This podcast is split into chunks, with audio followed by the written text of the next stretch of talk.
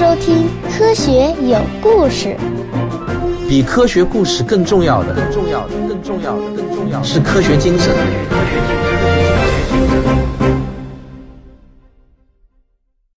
本期节目选自我的免费专辑《科学有故事》中的听众问答。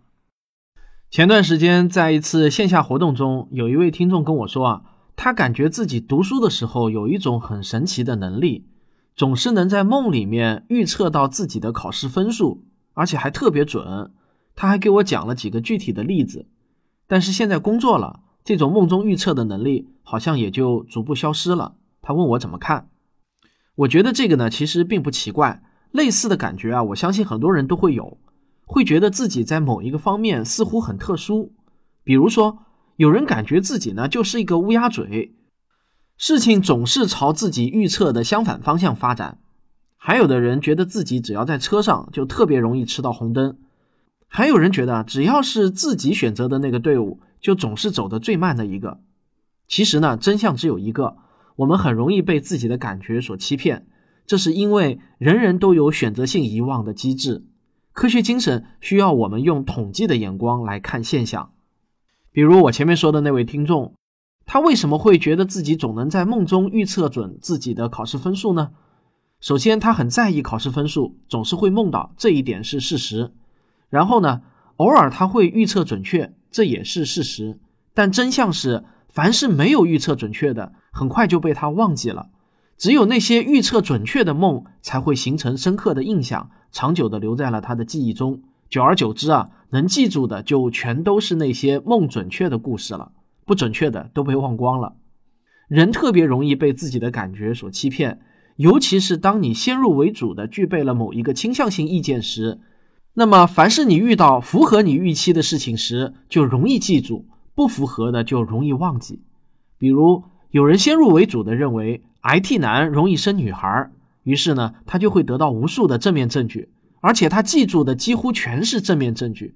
其实真正的原因是那些反例全部都被他忘记了而已。这也是为什么有人会觉得自己是乌鸦嘴，或者开车总是吃红灯，排队总是排在最慢的那个队伍中。真正的原因都是因为他们选择性遗忘，或者说选择性记忆。如果你恰恰是有这种执念的听众，不妨试着用简单的统计来破除自己的执念。现在反正啊，人人都带着手机，随时都可以记录下来自己有执念的那些事情。几天或者几个月之后，分析一下自己记录下来的结果，看看他们是不是真的与众不同。当然，你记录的时候也要避免选择性记录。我自己呢，就曾经这么干过。好几年前啊。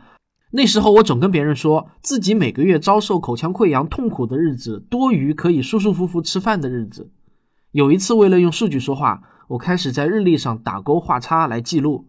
结果呢，数据是不会骗人的，它证明我确实更容易记住痛苦的日子。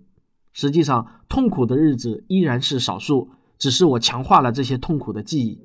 关于选择性记忆或者选择性遗忘，这本身就是心理学研究的一个重要课题。我们可以在网上检索到很多介绍性的文章和一些相关的书籍，所以呢，让我们学会用统计学的眼光来看现象是特别重要的科学精神。它可以让我们破除很多执念，也可以帮助我们分辨出到底什么是故事，什么是真相。当你听到别人跟你绘声绘色的描述一些令他们感到惊奇的现象时，你不妨问一下：这是你真实统计出来的结果呢？还是凭着自己的感觉做出的判断呢？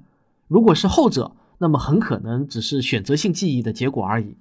统计有时候会带来意想不到的结果，有很多统计数据都是反直觉的。例如，在统计学领域有一个非常出名的本福特法则，这个我相信很多人都听说过。它就是物理学家本福特在统计的过程中的意外发现。这个法则就特别反直觉。他说：“我们生活中能够遇到的各种数字，例如啊门牌号、各种人口的数据、超市中的商品价格、股价等等，凡是你能看到的有数字的都算。在这些数字中，一打头的数字要远远多于其他数字，大约能占到全部数字的百分之三十。然后呢，打头的数字越大，出现的概率就越小。到九打头的数字，就只剩下百分之四点六的出现概率了。”大多数人的直觉可能是啊，这些数字明显呢应该是平均分布的呀。可统计的结果告诉我们，并不是这样，而且与我们的直觉相差很大。当然，本福特法则是可以用概率学来解释的，并不是什么神秘现象。大家有兴趣啊，可以自己去查。它只是违反了大多数普通人的直觉而已。但任何人都可以去亲自统计来验证。前段时间呢，拼多多在美国上市，引发了热议。其中最有意思的是啊，大家突然重新发现统计局公布的数据有多么的反直觉，甚至让包括我在内的很多人都大跌眼镜。而实际上，那些统计数据一直就摆在那里，只是我们习惯了用自己的直觉或者感受代替不带感情色彩的数据分析而已。例如，中国本科以上学历的人只占了百分之五，这个可能还不算太反直觉啊。那么下面这个呢？二零一七年全国百分之五十的家庭人均月收入低于两千元，百分之八十的家庭人均月收入不超过三千元。这里要说明一下，家庭人均月收入指的是按家庭平摊下来的结果。例如一个三口之家，假如夫妻月收入都是五千元。那么，因为有一个不挣钱的孩子，所以呢，平摊下来的家庭人均月收入就是三千三百三十三元了。这样算，其实更能反映月收入的含金量的。如果你还觉得不够惊讶呀，那么再看下一个。二零一七年全国缴纳个税的只占总人口的百分之十三，个税起征点呢是三千五百元。也就是说啊，如果你明面上的月薪超过了三千五百元。那么恭喜你，你已经打败了百分之八十七的中国人，至少是在纳税光荣这件事情上站到了全国百分之十三的塔尖上。而二零一八年个税起征点调整到五千元以后呢，按照财政部副部长陈丽华给出的预测，全国就只剩下百分之四点六的人缴纳个税了。假如你想了解这个世界的真相，就必须学会用统计的眼光来看现象。如果依然只是习惯看彩色的故事，而不是黑白的数据，那么我觉得这也很正常。绝大多数人都是这样的，但也正因为这样，绝大多数人都很平凡，很难洞察到这个世界的真相。